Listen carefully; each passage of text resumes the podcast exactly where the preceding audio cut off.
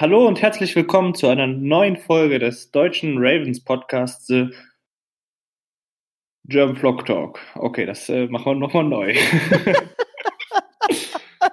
ich musste mal kurz überlegen. Wir ja. haben uns jetzt aber genannt. Reicht mir eigentlich. Mayfield to throw under pressure. His pass is intercepted. CJ Mosley picks it off. The Hayes in the barn, and the Ravens are in the playoffs.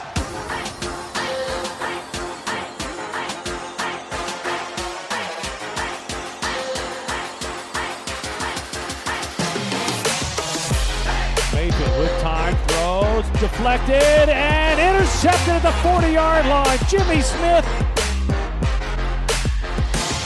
Jackson throwing down the seam. He's got his rookie tight end Andrews. He's at the 30 yard line. Jets a tackle 20, 10, 5. Touchdown Ravens. Hallo und herzlich willkommen zu einer neuen Folge des deutschen Ravens Podcast The German Flock Talk. Mit mir an meiner Seite heute wieder der Manuel Harleit. Guten Tag. Ich grüße dich und alle da draußen. Ähm, Manuel Vögel lässt sich weiter entschuldigen. Ähm, er ist ja voll in der Arbeit drin und äh, wir hoffen, dass er bald wieder dabei ist. Nehmt es uns nicht übel, dass ihr uns, dass ihr heute wieder mit uns beiden dieses Vergnügen habt. Und äh, ja, wir gehen nochmal ganz kurz auf das Spiel von den Ravens gegen die Houston Texans ein, das mehr als zufriedenstellend war. Also das war ja wieder eine grandiose Show. Und dann wollen wir einen großen Teil dazu verwenden, äh, auf das kommende Spiel zu schauen gegen die Los Angeles Rams. Montagnacht oder Dienstagmorgen zu unserer Zeit. Ähm, ja, Manuel, ein kurzes Fazit zu dem Spiel gegen die Texans, wie immer. Was sagst du? Ein kurzer Satz. Ja, wir, wir wiederholen uns langsam schon eigentlich. Ähm, genial, war ein super Spiel. War, glaube ich, äh, doch überraschend, dass wir es dann so gut dominiert haben. Haben doch viele enger erwartet, ne? Vor allem, was mir natürlich wieder gefallen hat, war eigentlich, dass jeder sagte, oh, das wird ein Mords-Shootout, also irgendwie 30 zu 28 oder, oder ähnlich hoch. Und dass dann unsere Defense so genial gespielt hat, war natürlich dann für mich persönlich das Highlight.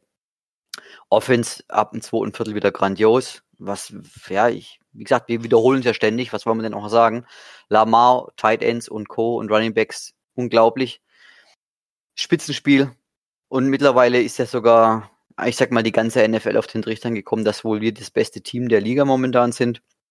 Ich möchte den Hype eigentlich nicht so groß haben, weil du weißt ja, wir sind immer eher die Underdogs, deswegen mag ich das eigentlich nicht so. Und auch wir werden bestimmt wieder irgendwann das nächste Spiel verlieren und dann wird sich das wieder abkühlen. Ja, also da hast du vollkommen recht. Ähm, 41 Punkte wieder gemacht. Ähm, ich glaube, das war das erste Spiel von Deshaun äh, Watson, der seit gefühlt 33 Spielen, wo der ein Spiel wieder verloren hat, mit, ich glaube, mehr als zwei Possessions Unterschied. Also sonst sind es immer knappe Niederlagen der Houston Texans. Jetzt eine deutliche, ähm, ja, also hätte ich nicht gedacht, dass wir so entspannt wieder vor dem Fernseher sitzen können im vierten Quarter, mit dem Sieg rechnen können. Ähm, das hat schon wieder sehr, sehr viel Spaß gemacht. Ja, genau. Und wie gesagt, also gerade auch Defense-Seite, ne, die, die Statistiken sprechen ja eh für sich. Ich glaube, die brauchen wir nicht mehr wiederholen. Allein die Sex-Anzahl ist ja so immens hoch. Für, auch für unseren Pass Rush jetzt, der ja eigentlich wirklich nicht so der Knaller ist, aber selbst die Jungs werden immer besser und die, die Coverage Sex, sage ich mal, waren diesmal natürlich immens hoch. Allein schon hier der erste oder ja, einer der ersten Drives von Deshaun Watson, äh, Watson, wo er den ja eigentlich naja, fast zehn Sekunden den Ball hält und rumspringt wie ein Hase in der Pocket. Ich meine, das geht auf seine Kappe, das ist ganz klar. Aber man sieht auch in den Coaches Camps, er hatte wirklich keine Chance. Es waren alle so lange gedeckt. Ähm, ja, dann lass uns doch direkt einmal ganz kurz auf die Defense schauen. Einfach mal kurz überblicken. Du hast jetzt ja schon mit angefangen. Äh, wir haben Deshaun Watson siebenmal gesackt. Ähm, er musste zehnmal wurde er noch gehittet, kurz nachdem er den Ball losgelassen hat. Und ähm, du hast eben schon den Fumble, den Strip-Sack von Matthew Juden angesprochen. Mit dem Coverage-Sack, ähm, das ist ja auch grandios. Also wir reden hier davon, dass die Cornerbacks äh, den gegnerischen Receiver zehn Sekunden lang gedeckt haben und er hatte immer noch keine Anspielstation. Und ich meine, zehn Sekunden sind im Football eine gefühlte Ewigkeit. Ja, Welten. Also unfassbar Display. Wie gesagt, klar, Watson kann einfach wegwerfen, wenn er vernünftig genug wäre, aber das ist ja einer seiner Schwächen, glaube ich, dass er grundsätzlich den Ball zu lange hält. Ja, ähm, wir haben 24, äh, 54 Tackles gesetzt, haben neun Tackles for Losses gehabt. Wer ist dir in dem Spiel, wo du sagst, machen wir es heute ein bisschen anders? Wir sagen so Three Stars of the Game. Ich denke, okay. wir müssen, wir müssen jetzt gar nicht so viel die einzelnen Positionsgruppen durchgehen und sagen, der war gut, der war, da waren Schwächen. Ich würde sagen, wir sagen einfach beide Three Stars of the Game. Ähm, und damit sollte sich das Thema, äh, sollte das Thema abgehakt sein. Und dann sollten wir aufs neue Spiel gucken. Genau, Fangen wir mit okay. dem dritten an. Wer ist dein dritter Defense-Spieler? Ähm, der dritte Defense-Spieler für mich ist in dem Fall ähm, Earl Thomas, weil er so unauffällig auffällig war, wie ich immer ganz sage. Ja, der hat die Mitte zugemacht, er ist kaum angeworfen worden, äh, hat zwei Deep Shots verhindert vom, vom Watson. Also alles, was über die Mitte kam, war safe und genau diese Unauffälligkeit ist ja das, was ein Free Safety eigentlich aus, was, was dann ausmacht, dass er einfach nicht angeworfen wird und das hat er hervorragend gemacht. Also ich fand ihn wirklich gerade in den Coaches Camp sehr auffällig, da sieht man es halt auch besser.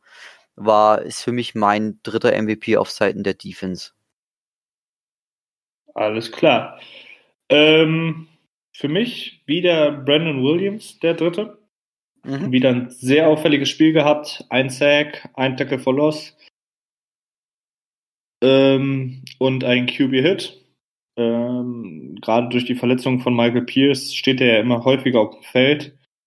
Ähm, und das sollte man auch auf jeden Fall mal würdigen. Hat wieder sehr, sehr gut gespielt.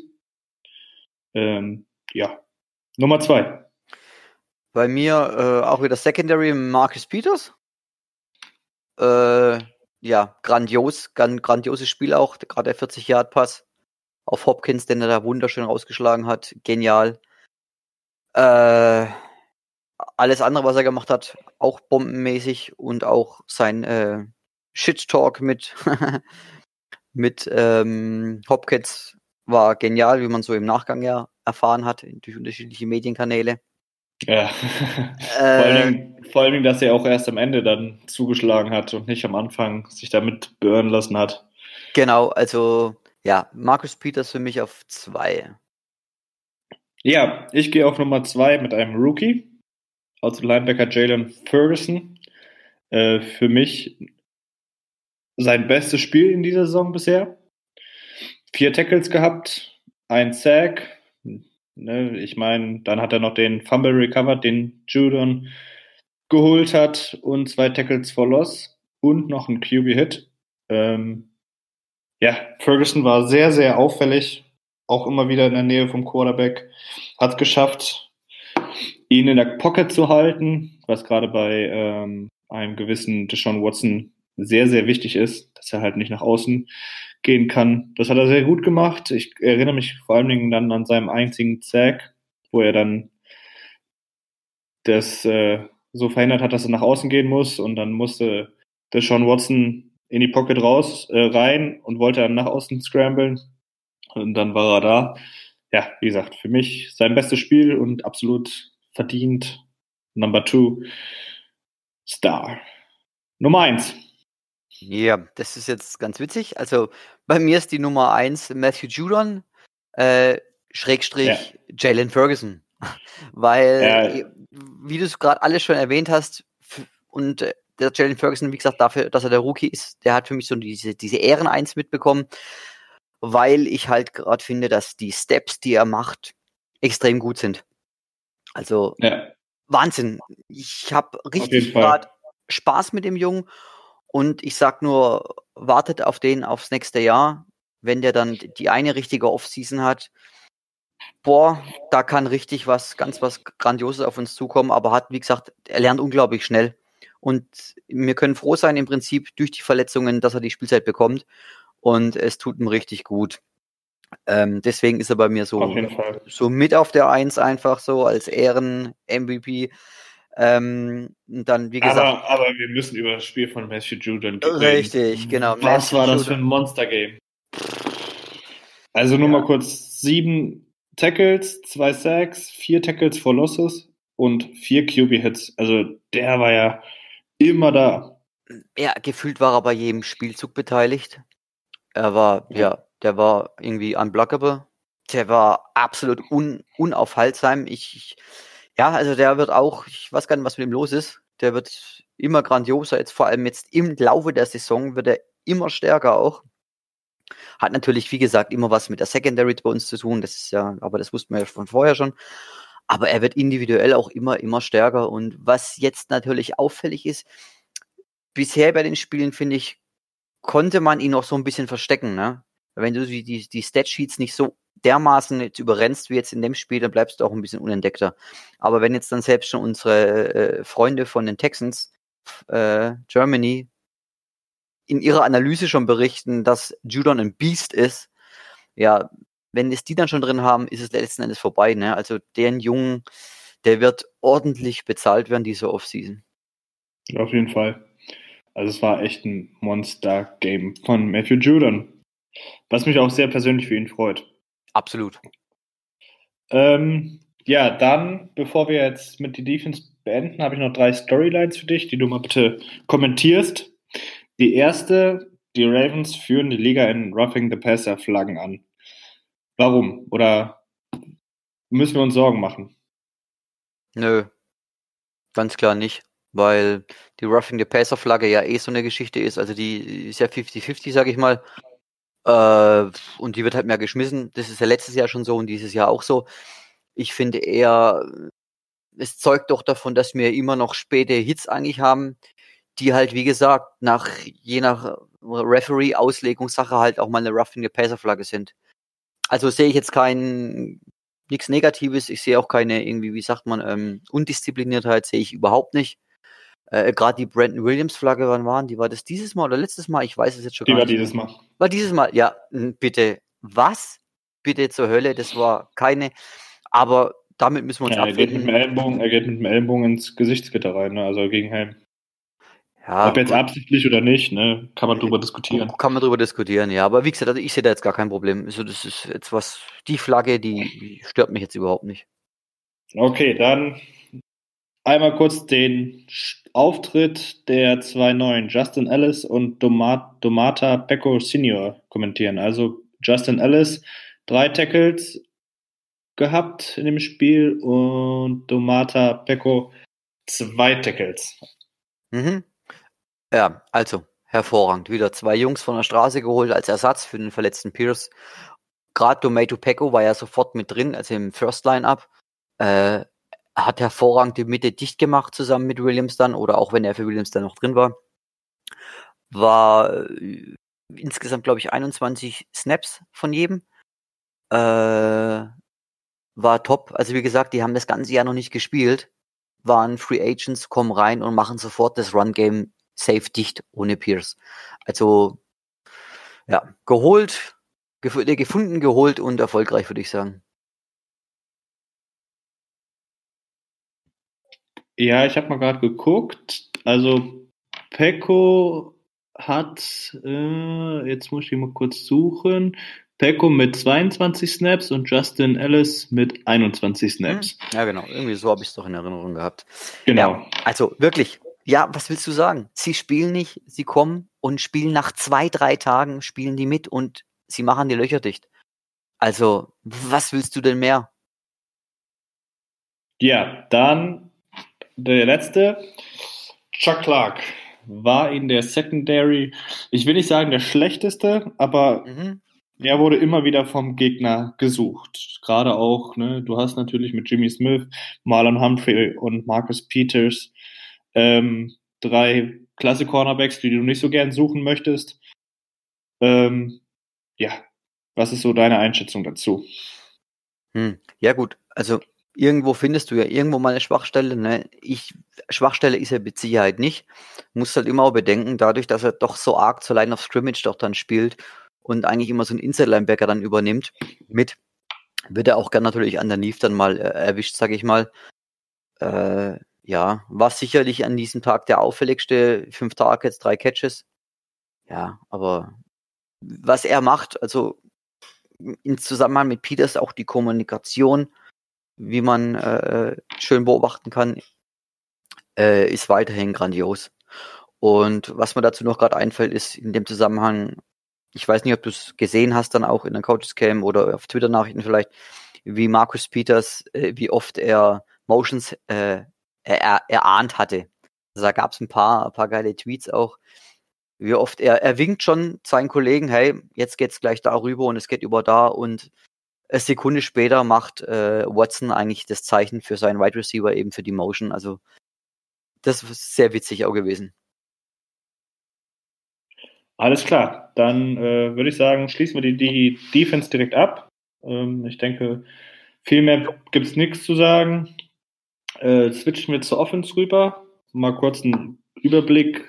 Wir haben mit der Offense 491 Yards.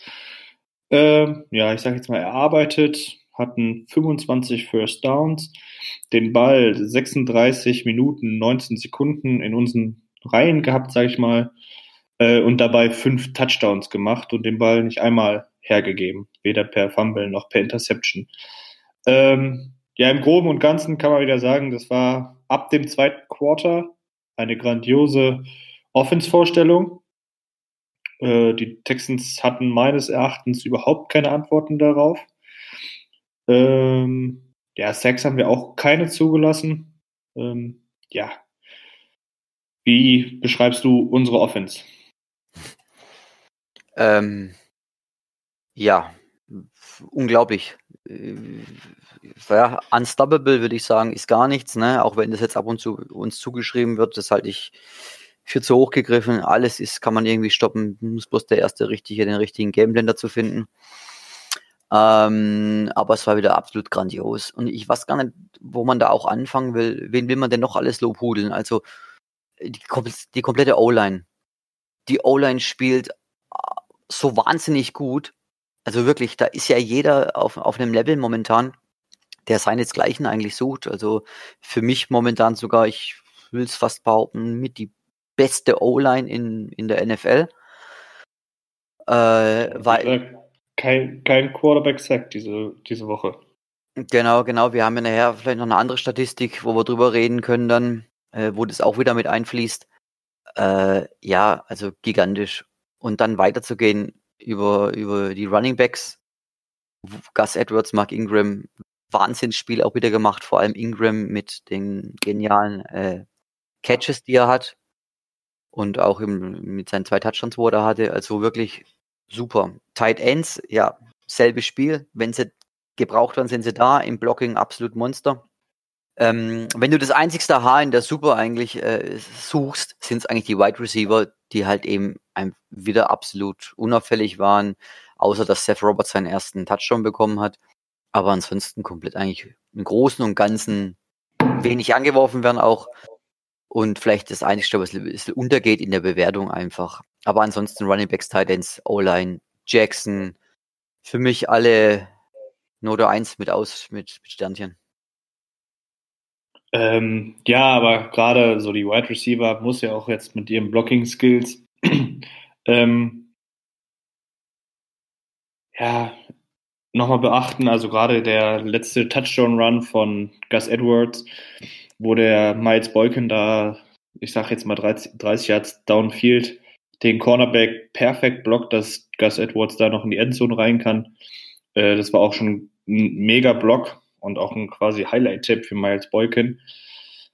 Ähm, aber ansonsten hast du recht. Ähm, mich freut es natürlich sehr für Seth Roberts, dass er endlich seinen ersten Touchdown bekommen hat. Was man jetzt gelesen hat, war das so ein, ein wichtiger oder ein, ja, ist es ein richtig guter Lockerroom-Guy, der wohl immer wieder bei den Meetings von den Titans und Runningbacks teilnimmt, um das Blocking besser zu verstehen. Und es war wohl die wichtige Aussage oder die wichtige, wichtigen, wichtiger Punkt von Lamar Jackson, ihm einen Touchdown zu geben. Und äh, wie gesagt, es war auch ein sehr schöner Touchdown, kein leichter Catch. Ja, freut mich, dass auch er in das Spiel eingebunden werden kann. Ja, absolut. Ich meine, dass, wie gesagt, dass die Receiver blocken müssen, dass sie auch können, ist ganz klar. Wie gesagt, das erste Viertel war ja etwas seltsam, sage ich mal. Einige Bälle überworfen, beziehungsweise sind die Receiver nicht weitergelaufen, gerade Boykin. Es waren ja ein, zwei Dinger dabei. Ja, Ja, auf jeden Fall. wie gesagt, das Haar in der Suppe zu suchen, äh, wollen wir jetzt auch nicht machen, ist, brauchen wir gerade nicht.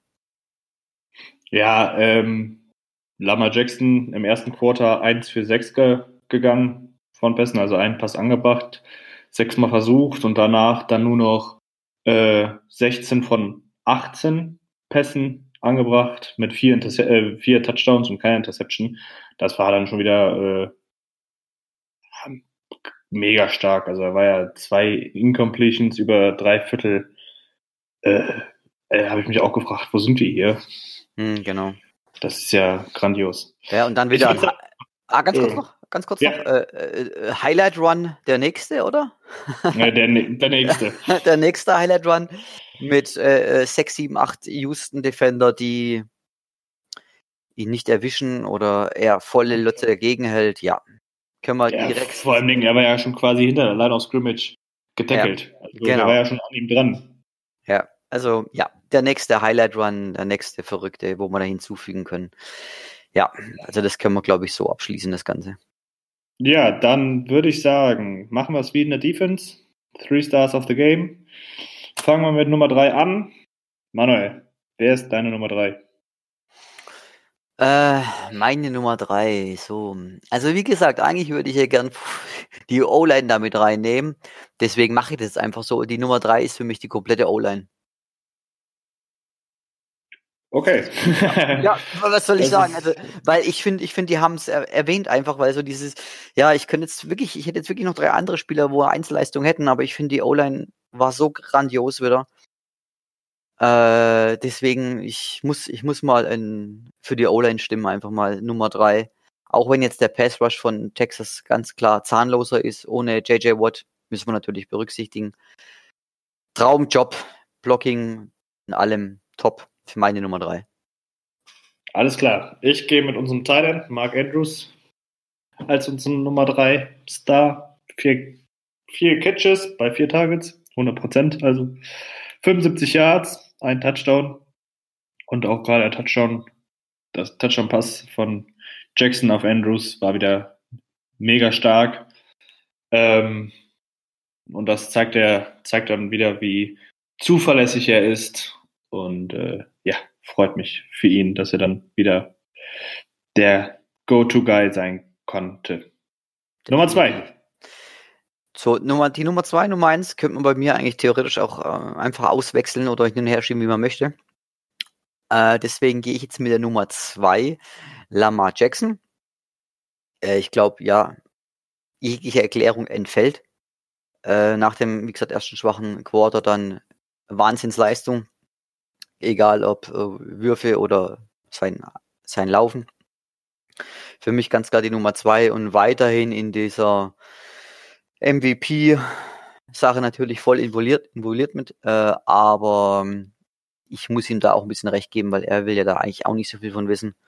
Er will Spiele gewinnen, er will einen Super Bowl und das mit dem MVP ist ihm, glaube ich, auch relativ egal und so sehe ich das eigentlich auch. Auch wenn es schön ist, dass er in dieser Konversation mit dabei ist. Ja, das wäre auch meine Nummer zwei gewesen. Ähm, du hast jetzt alles gesagt. Zehn Läufe wieder gehabt für 79 Yards. Wieder die 60 plus geknackt. Ich glaube, jetzt in jedem Spiel hatte er über 60 Yards erlaufen. Ähm, noch eine witzige Sache nebenbei. Er führt ja quasi gerade das Rating für den Pro Bowl an. Also hat die meisten Stimmen bisher von den Zuschauern mit irgendwie 100, fast 150.000 oder hat er die sogar geknackt? Ich weiß es nicht ganz genau, aber auf jeden Fall hat er einen deutlichen Vorsprung vor den Zweitplatzierten im Pro Bowl Rating. Äh, freut mich sehr für ihn, zeigt irgendwie seine Leistung und auch ein bisschen so den Hype, den es um, um Jackson im Moment gibt. Ähm, ja, Nummer eins. Ja, jetzt bin ich mal gespannt, wer dann deine Nummer eins ist. ähm, also Ich- meine, ich sag mal kurz meine Nummer eins und wenn du dieselbe hast, dann darfst du einfach anfangen. Okay. Ähm, meine Nummer eins ist Mark Ingram. Ja, meine auch. okay, alles klar. Aber äh, da müssen wir auch echt nicht viel zu sagen, weil es ist so die logische Folge. Mark Ingram wieder die der Power Runner gewesen, den wir ne, kennen, durch die Mitte immer wieder Yards gemacht, obwohl Verteidiger an ihm dranhangen. 13 Läufe, 48 Yards. Sieht jetzt vielleicht für ihn nicht so gut aus. Ist ein Average von 3,7 Yards per Lauf. Ähm, aber diesmal war der halt auch im Passing Game äh, dabei. Also er hat ja vier Targets gehabt, hat dann drei Catches für 37 Yards. Das sind dann 12,3 Yards pro Catch und zwei Touchdowns. Und diese zwei Touchdowns waren halt wieder mega gut. Und äh, was ihn allein schon zum Number One macht für dieses Spiel, war sein Touchdown-Jubel beim ersten Touchdown, genau. wo er da über den Rasen slidet. Und der eigentliche MVP des Spiels ist derjenige, der das Social Media von den Ravens macht und dann dieses eine Video da ins Internet gestellt hat. Wunderbar, ja. Das war grandios. Ich Ja. habe mich wirklich äh, amüsiert. ja, ja, wirklich gut. Nee, also wie gesagt, Mark Ingram, ähm, auch wenn jetzt seine Laufsets vielleicht gar nicht so herausragend sind, wenn man die einfach nur so liest, aber er macht genau die Yards. Wann wir sie brauchen, ist der, der wirklich der Power Runner, macht seine First Downs, äh, dann die zwei Touchdown Catches, wie gesagt, Wahnsinn vor allem. Er, er hat noch weit zu gehen gehabt, hat Leute aussteigen lassen, äh, so wie ich es von ihm bisher auch noch nicht gesehen habe. Und das ist der Punkt eigentlich, warum ich sage, wow, der war extrem wichtig auch in diesem Spiel. ja. Und ich denke, ich vermute es einfach mal ganz stark, dass du Wired schon gesehen hast, oder? Von uns? Oder nee, tatsächlich noch nicht. tatsächlich noch nicht, okay. Ähm, dann weiß ich nicht, hast du die äh, zufällig durch irgendwelche Twitter-Nachrichten oder ähnliches die, die Konversation mit ihm und Lamar an der, auf der Bank dann gesehen gehabt schon? Nein. Okay, alles klar. Dann ganz kurz für alle, die es auch noch nicht gesehen haben. Ähm, die, haben sich unterhalten während des Spiels. Und es muss wohl nach seinem zweiten Touchdown gewesen sein. Genau, weiß es jetzt aber nicht. Auf alle Fälle ähm, fand ich es ganz, ganz stark, dass jemand, so jemand wie Mark Ingram, der jahrelang mit den New Orle- New Orleans Saints Erfolg gehabt hatte, der ein wirklich gestandener Running Back ist, zum, zu so einem jungen 22-jährigen Quarterback sagt, ähm, du inspirierst mich. Das muss, äh, ich glaube, ich habe es immer auch nur angeschnitten gesehen, das muss auf in Bezug auf diesen, auf diesen Aussteigen von diesem Gegner beim zweiten Touchdown gewesen sein. Eben, dass er jetzt auch so Jukes macht und so, so à la Lamar. Und das finde ich eine Sache ganz großartig, wenn, wenn so ein Spieler das zu so einem Jungen sagt, hey, du inspirierst mich. Allein, was das schon für das Team spricht. Ich glaube, das ist eigentlich ein Punkt, auf den wir eh noch ganz kurz nachher noch anreisen müssen, die, die Chemie, die gerade bei uns herrscht. Ja. Ähm, nee, habe ich jetzt nicht gehört und gelesen.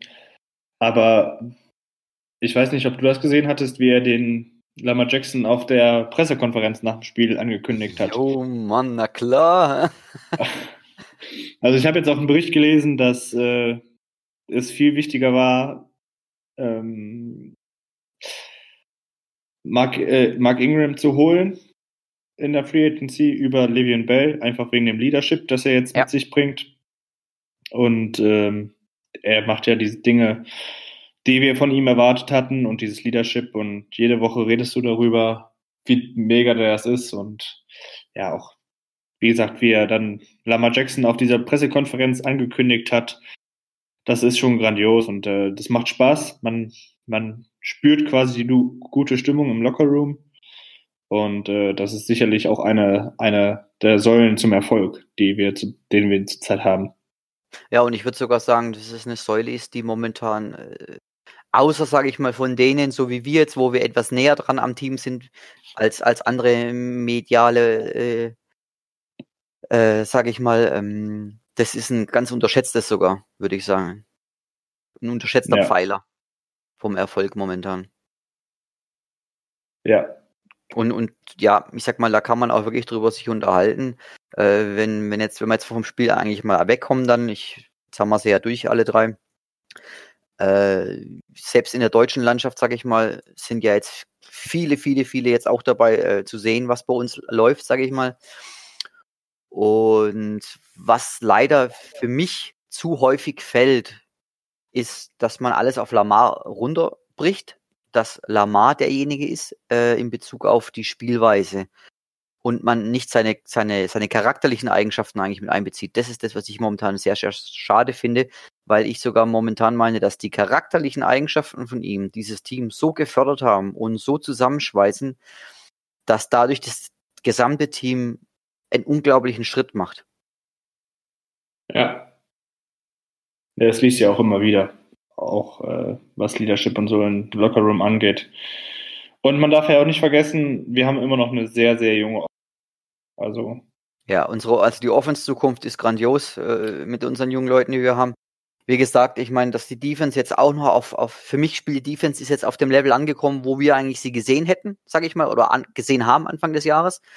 Durch die, durch die Ausfälle und, sage ich mal, Free Agents, wo wir jetzt noch geholt haben, sind wir jetzt auf diesem Level. Unsere Secondary ist fucking anfassbar.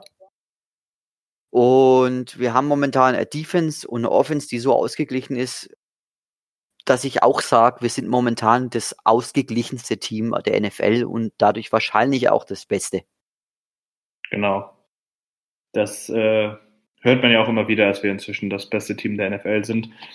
Wir waren in der äh, Woche 1 bis 4, hatten wir 395 Yards pro Game zugelassen. Das war die 27. Defense in der NFL. Seit mhm. Woche 5 nur noch 291,2 Yards. Also wir haben uns fast um 100 Yards pro Game verbessert ähm, und damit Nummer 6 overall. Also, dass wir dieses ja. Jahr die nicht die Number One Overall Defense haben, das war uns allen klar. Ja, die wird, das werden wir auch jetzt, auch nachdem wir jetzt so gut spielen, nicht mehr erreichen können, weil wir einfach, ja, das geht einfach nicht mehr. Das, das ist eine Saisonleistung und die schaffst du auch nicht mehr. Da müsstest du wahnsinnig viele Spiele jetzt bei 200 Yards haben. Und das ist utopisch und das kann auch nicht mehr das Ziel sein. Aber wenn man jetzt mal so das bereinigt anschaut, sind wir jetzt genau auf diesem Weg wieder äh, äh ja eine Nummer 1 Defense eigentlich zu sein, auch wenn es es momentan nicht mehr so darstellen lässt in den Stats, sage ich mal. Ja, genau. Ja, dann schauen wir in die Zukunft auf das nächste Spiel. Haben wir gesagt, wir wollen gerne mal ein bisschen mehr Zeit darauf verbringen. Ähm, wir fahren nach Los Angeles zu den Rams. Die Rams zurzeit 6 und 4, wenn ich mich jetzt nicht vertue. Ja, bist du richtig, 6 und 4. Äh, bin ich richtig, sehr gut. Da, äh, man könnte meinen, ich kenne unseren zukünftigen Gegner. ähm, fangen wir erstmal so mit ein paar Quick Notes an. Äh, Injury Report, was sagt der? Äh, auf unserer Seite sind wir gut dabei. Ist eigentlich nur Stanley und äh, Moment, Moment, Moment, Pierce war es, glaube ich wo, wo angeschlagen sind, theoretisch. Es ist also der, der ist schon größer noch, aber das sind alles, äh, äh, wie gesagt, Ingram hat frei gehabt, Williams hat frei gehabt. Die einzigen, die eigentlich wirklich, wo man Gedanken machen drüber müssen, ist Pierce und ist Stanley, wobei jetzt schon auch so was man hört aus dem näheren Umfeld Stanley definitiv spielen wird. Und bei Pierce ist wirklich eine Game-Entscheidung ist. Vielleicht schont man ihn noch. Ähm, aber wahrscheinlich, wenn es hart auf hart käme, könnte er vermutlich, sage ich mal, spielen. Alles klar. Dann werden die Ravens Color Rush für die Primetime auspacken. Das heißt, die äh, Montagnacht oder Dienstagmorgen werden wir das Vergnügen, in den Color Rush Jerseys zu kommen. Was schon mal ein gutes Zeichen ist und quasi ein automatischer Win für uns ist, weil die Ravens 3-0 sind, wenn sie die Color Rush anhatten. Also 2016 gegen Cleveland 28-7 gewonnen, 2017 40-0 gegen Miami gewonnen, und 2018 34-17 gegen Oakland gewonnen. Ähm, alles mehr oder weniger souveräne Siege. Könnte von mir aus am Montag auch so laufen. Ähm, ja, Color Rush für die Ravens. Dann, was auch automatisch bedeutet, dass die Rams auch ihre gelben Color Rush anhaben. Ähm, da hatten sie ja letztes Jahr gegen die Kansas City Chiefs ihren Shootout mit dem 54-51. Äh, mhm, richtig. Müsste jetzt nicht so viele Punkte sein, aber wenn es ein mhm. offensives Spektakel wird, wäre schon, wäre schon was Feines. Mit dem besseren Ende natürlich für die Ravens. Ja, auch wenn ich es jetzt nicht glaube, aber darauf kommen wir ja gleich zu sprechen. Ja, genau. Ähm, dann spielen wir, ja, wie ich schon sagte, Montagabend laut amerikanischer Zeit um 8.25 Uhr, was dann hier 2.25 Uhr ist, im Kolosseum in Los Angeles. Ähm, ja, gehen wir auf den nächsten Gegner ein. Wovor hast du am meisten Angst? Also, es ist so, am meisten Respekt. Respekt muss man natürlich vor der Defense haben, die dieses Jahr definitiv bei LA äh, ja das Prunkstück mehr oder weniger ist. Sie ist, wie ich finde, ich finde einen Ticken schlechter kann man vielleicht nicht sagen, aber sie war bisher nicht ganz so gut wie das letzte Jahr. Wobei man dann sagen muss, die Akquisition, die sie natürlich jetzt gemacht haben mit Ramsey, hat sich auch schon bei ihnen ausge ausgezahlt. Und wenn man mal rein eigentlich die Namen liest, äh, was auf dieser Defense an Star Power auch herrscht, ist es natürlich schon immens. Also da bin ich auch mal gespannt, wie lange sie das jetzt noch aufrechterhalten können. Ich denke mal, dass die LA Rams da spätestens nächstes oder übernächstes Jahr in gewaltigen äh, Geldnöten auch kommen werden. Und das Prunk, das Prunkabteil sicherlich ist die Front Four mit allen voran, klar, Aaron Donald, ist klar, aber auch Clay Matthews ist da, Dante Fowler spielt noch mit. Also zwei Edge Rusher, äh, wo wirklich sehr gefährlich sind. Ja, du hast ja eben die grandiose Offense Line von uns ange, angepriesen. Ähm, ich denke, das wird mit einer der K-Matchups in das diesem Spiel. Definitiv, ja. Es wird eine richtige Herausforderung für unsere O-Line. Ähm, und ich bin mal gespannt, wie sie darauf reagiert, gerade Boseman und Skura, die ich ja immer, ja nicht sage anzähle, aber wo ich sage, die könnten noch einen Ticken besser spielen, weil sie dann doch ab und zu mal den einen oder anderen Fehler machen. Ähm, für die erwartet sie natürlich eine mega Herausforderung mit Donald. Man mhm. braucht einen Gameplan für ihn. Und, genau. Äh, ja, wenn ich, wenn ich auch kurz zu Ende machen? Ja, ja, ja, ist klar, alles klar. Und ich denke, man braucht ja irgendwie einen Gameplan, um die Spielzüge quasi von der 99, also von Aaron Donald, wegzu, wegzunehmen, dass mhm. er da nicht groß viel Schaden anrichten kann. Äh, ich denke, je mehr du es versuchst, ihn aus dem Spiel zu nehmen, das wird nicht gehen. Da muss halt versuchen, ihm aus dem Weg zu gehen und ihn gar nicht so ins Spiel kommen lassen, in meinen Augen. Mhm. Ja, also eine große Stärke von Donald ist ja mit Sicherheit seine Geschwindigkeit. Ne, was er wiegt und was er, für ein, was er für eine körperliche Statur hat, ist ja sicherlich für einen Defense Tackle einmalig in der NFL. Und dadurch ist er auch relativ schnell. Also, und da gebe ich dir recht, eigentlich muss man den Gameplan weg von ihm nehmen, weil äh, selbst wenn man ihn double teamt, äh, dagegen hat er eine sehr, sehr gute Statistik, weil er doch einfach, weil er so schnell ist, das Double Team recht oft sehr schnell splitten tut. Ähm, mhm. Deswegen würde ich da auch eher sagen, sollte man vielleicht eher die Tight Ends noch mit ins Blocking-Scheme mit reinnehmen über eine Motion, dass man ihn rausnimmt, dass er in den Block eigentlich gar nicht kommen sieht, sag ich mal so. Wäre jetzt für mich so, so ein Ansatzpunkt. Äh, ansonsten kann man sich, glaube ich, gut auf diese Defense einstellen, die ja von Wade Phillips gecoacht wird. Ähm, By the way, einer der besten in der NFL. Genau, also Bereich. Genau, also auch ich, wo ich im privaten Bereich sehr viel von ihm schon gelesen habe, gerade weil er die 3-4 Hybrid gern spielt, also die äh, 3-4, aber mit einem One-Gap-Shame und nicht mit einem Two-Gap-Shame, so wie wir das machen. Ähm, was, wie gesagt, was, wo man sich darauf einstellen kann, ist eigentlich, dass sie eigentlich mit einem Vier-Mann-Rush kommen und, und sehr, sehr wenig blitzen. Also der Blitz, die blitzen nicht sehr viel. Corner-Blitze haben sie fast gar keine drin.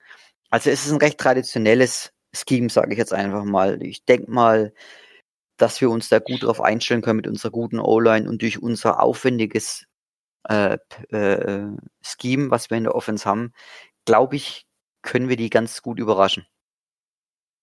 Ja. Nichtsdestotrotz zwei alte Bekannten, auf die wir treffen. Safety Eric Weddle und äh, Inside Linebacker Kenny Young.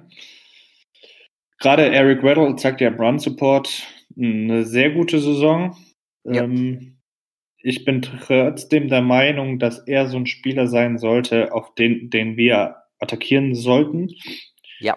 Einfach weil man äh, schon im letzten Spiel oder in der letzten Saison schon gemerkt hat, dass ihm zwei, drei Prozent einfach fehlen, gerade genau. im Thema Geschwindigkeit.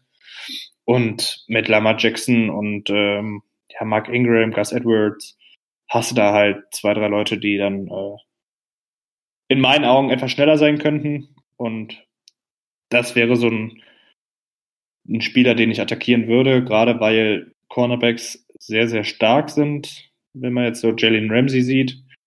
Ähm, ich denke nicht, dass Hollywood Brown oder auch ein Seth Roberts viel Land gegen ihn sehen werden. Dafür ist er zu stark, dafür sind unsere Receiver in der Qualität in der Qualität ein bisschen zu schwach, in meinen Mhm. Augen. Ja, Ähm, wir haben zu wenig, ja. Ja, Quantität ähm, auch einfach. Mhm.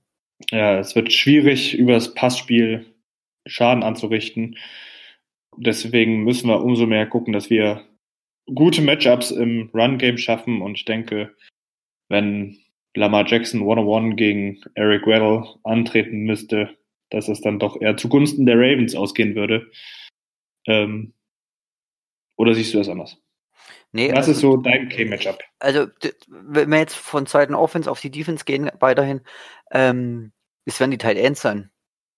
Also die haben, die haben gute Inside-Linebacker mit Corey Littleton und Troy Reader. Wie gesagt, die sind, die sind echt gute Cover, Cover äh, Guys eigentlich im Großen und Ganzen. Trotzdem war es bisher wohl so, dass sie in allen Spielen, in, wo, wo, wo sie Schwierigkeiten hatten und wo sie ordentlich Yards und Punkte zugelassen haben, ging es um die Underneath-Pässe. Und die, da haben einige Tight Ends eben äh, ziemlich großen Erfolg über, die, über der Mitte des Feldes gehabt.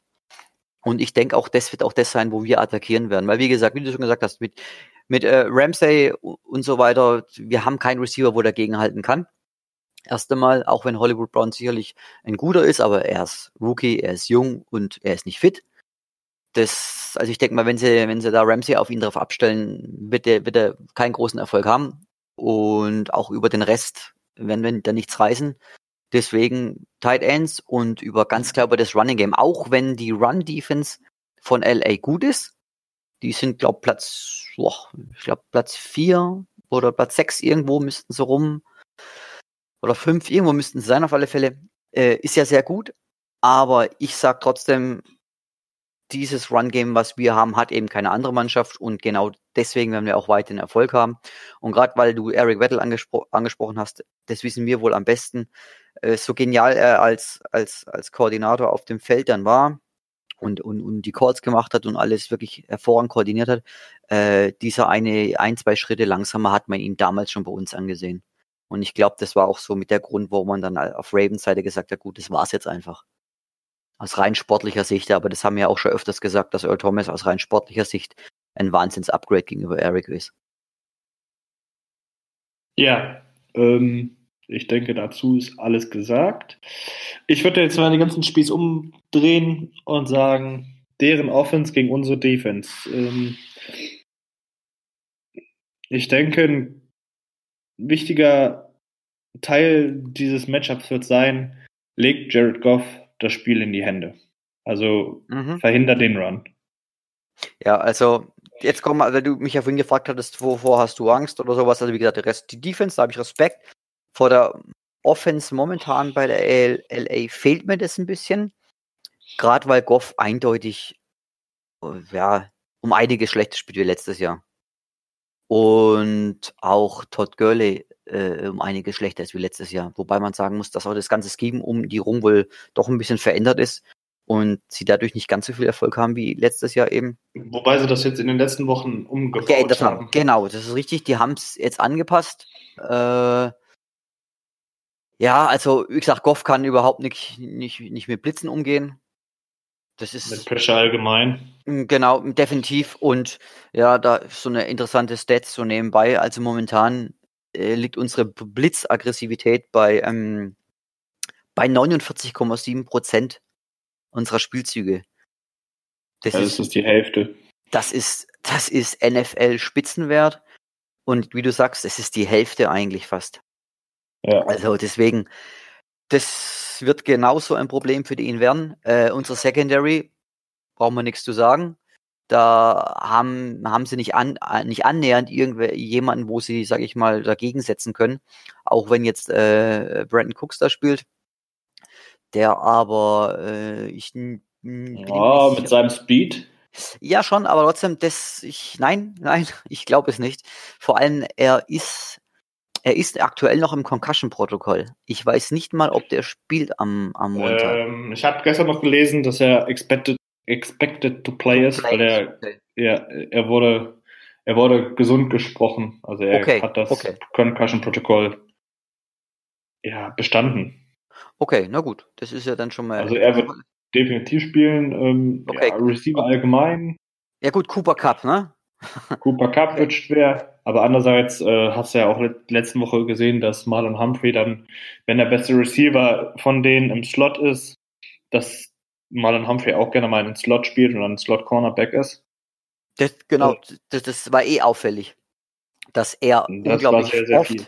ja, er hat unglaublich viel den Slot gespielt und äh, wir hatten ja noch vermutet gehabt eigentlich, dass er eigentlich abgestimmt wird auf Hopkins, aber war ja überhaupt nicht so. Es ist ja komplett nee, überhaupt nicht. Nee. Es war komplett frei, Jimmy, äh, Peters, also man hat wirklich in der Coverage das so gemixt, dass jeder in eigentlich jeden hatte und das war natürlich ich glaube, das hat keiner erwartet. Haben wir selber nee. nicht erwartet. Das war Auf wieder, äh, das war wieder Martindale in Perfektion. Also ja, und ähnlich kann man es, denke ich mal, diese Woche auch wieder machen. Aber das ist natürlich eine Sache, wenn die Kommunikation, wie sie jetzt stattfindet, eben so stattfindet, kannst du das machen.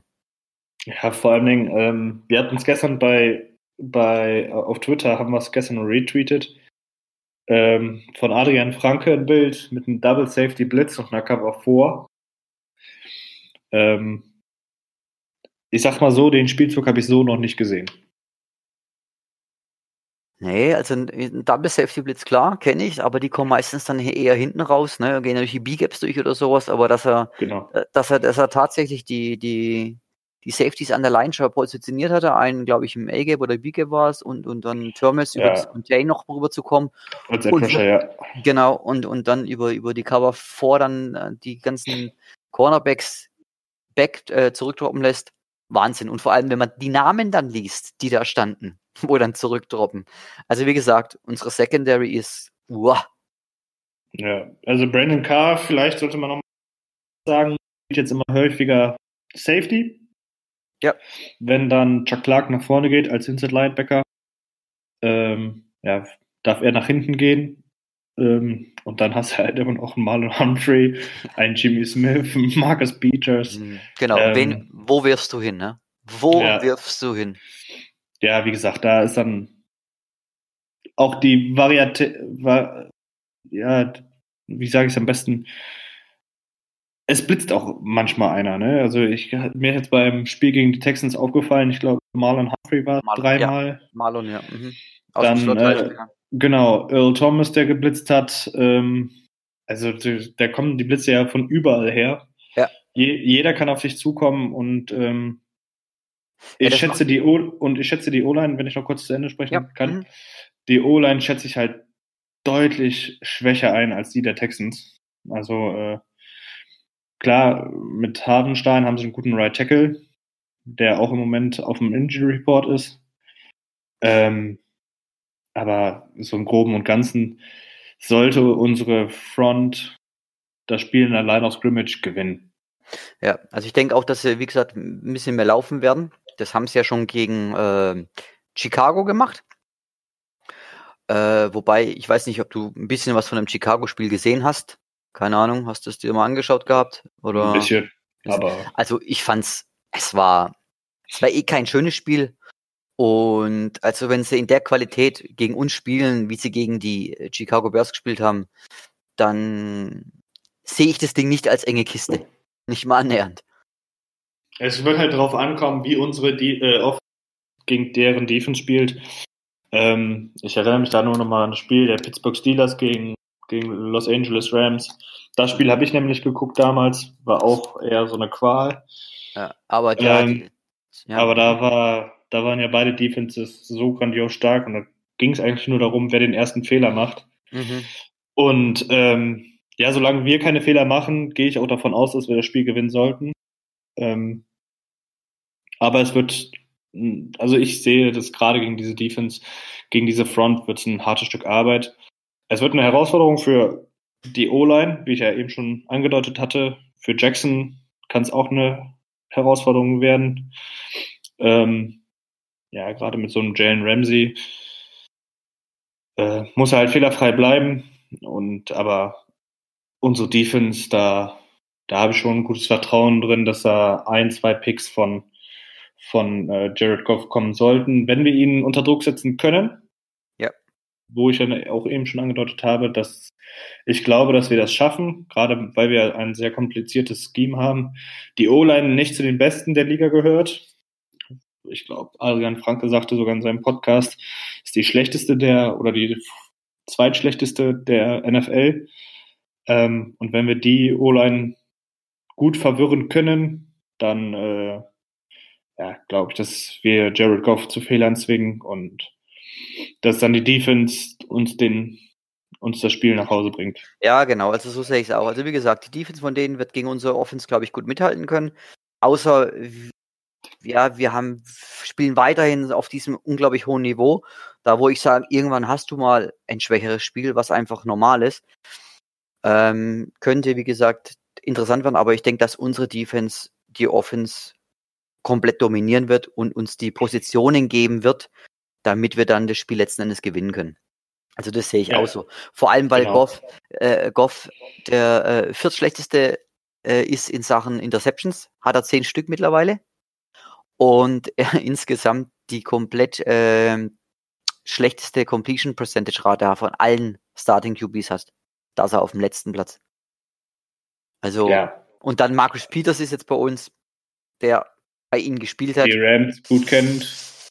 Ja, und ich, ja, also ich habe da wirklich zu 150 Prozent Vertrauen, dass diesmal das unsere Defense durch Position Plays auf dem Feld äh, äh, uns den Sieg dann in die Hände legen wird. Ja, da, da, so sehe ich das auch. Ähm, ich denke, wir können keine Punkte erwarten oder sagen wir mal 30 plus 30 plus Punkte erwarten. Ähm, ich denke, es wird so um die 20 Punkte geben. Mhm. Ähm, ich könnte mir sogar vorstellen, dass wieder ein Defense-Touchdown da reinspringt in Form eines Pick 6 oder sowas. Ähm, möglich wäre es. Aber wie gesagt, äh, ich erwarte kein High-Scoring-Game von beiden Teams. Dafür sind die Defenses einfach zu stark. Genau. Ähm, ja, Special Teams. Das hatten wir vorhin noch nicht ange, angeschnitten. Justin Tucker im Moment ein bisschen unsicher für seine Verhältnisse. Also ich ja. will mir jetzt nicht anmaßen, dass ich sage, Nein.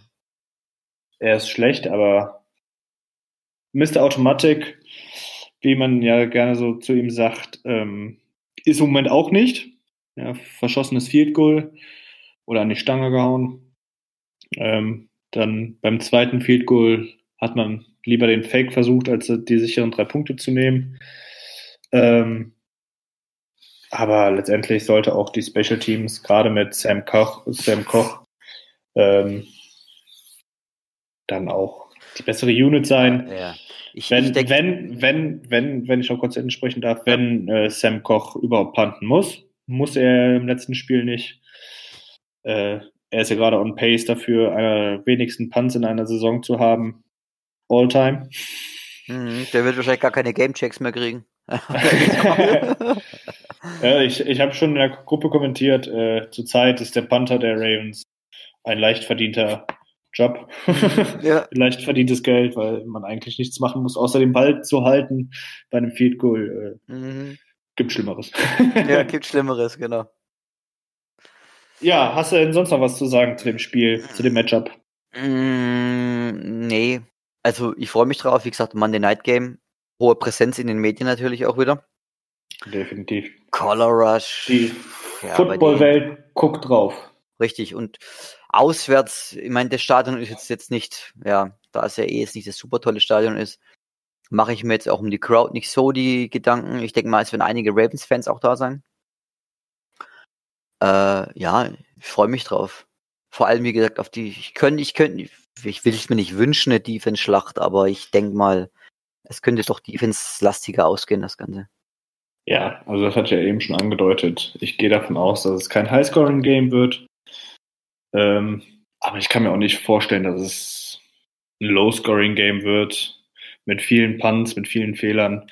Dafür ist unsere Defense bisher einfach zu stark und unsere Offense auch zu fehlerfrei. Genau. Ähm, und gerade dieses Fehlerfreie ist ja das, was wir so nicht kennen, sag ich jetzt mal. Richtig. Ähm, ja. Ja. Was man natürlich noch erwähnen kann, letzte Woche gegen die Texans die Fans wieder voll da gewesen. Also der lauteste Moment war beim Sack von Matthew Juden, beim Strip Sack mit 119,1 Dezibel. Ähm, ja, die Fans sind gehypt. Ich denke, in der NFL oder im Baltimore ist gerade eine gewisse Atmosphäre, die wir so schon lange nicht. Und ich hoffe, dass sie diese Energie jetzt mit ins nächste Spiel nehmen können, um dann äh, eine Woche später mit einem Spitzenspiel gegen die 49ers antreten können. Ja. Ja, das soll es dann für diese Woche gewesen sein. Ähm, Manuel, was tippst du? Mm, ich tippe auf ein 24-7. Na, ich hätte jetzt 21-10 gesagt. äh, ja, das soll es ge gewesen sein. Schreibt uns eure Tipps bitte in die Kommentare. Ähm, Feedback wie immer, immer wieder gerne. Äh, wir haben jetzt auch letzte Woche Feedback erhalten, ob wir nicht immer dienstags einen, den Podcast veröffentlichen können. Ähm, nein, können wir leider nicht garantieren. Wir schauen nämlich immer spontan, wann wir die Woche aufnehmen können. Wir sind alle beruflich sehr eingespannt, äh, müssen uns dann die Zeit für den Podcast ein bisschen freischaufeln. Dementsprechend können wir nicht garantieren, wann wir immer den Podcast veröffentlichen bzw. aufnehmen. Ähm, es sei, ja, entschuldigen wollen wir uns dafür nicht. Wie gesagt, es ist einfach beruflich mal was los und äh, können wir nicht garantieren, wann wir aufnehmen. Und da wollen wir uns nicht auf einen Tag festlegen. Wir versuchen natürlich jede Woche Content rauszuhauen für euch. Ähm, und wie gesagt, für Feedback sind wir euch immer dankbar. Konstruktive Kritik sowieso, wenn wir uns verbessern können. Ansonsten genießt Sonntag, äh, Montagnacht das Spiel. Manuel, hast du hier freigenommen? Nee, freigenommen habe ich mir nicht, aber ich schlafe vor, stehe auf, schaue es an und dann halt in die Arbeit. Oh, mit viel Schlaf. Alles also. klar. Dann danke dir, dass du dir die Zeit genommen hast an diesem wunderschönen Tag wie heute. Hier scheint die Sonne und ich hoffe, am Dienstagmorgen scheint die Sonne über Baltimore. In diesem Sinne, auf Wiedersehen. Ciao, macht's gut, Leute.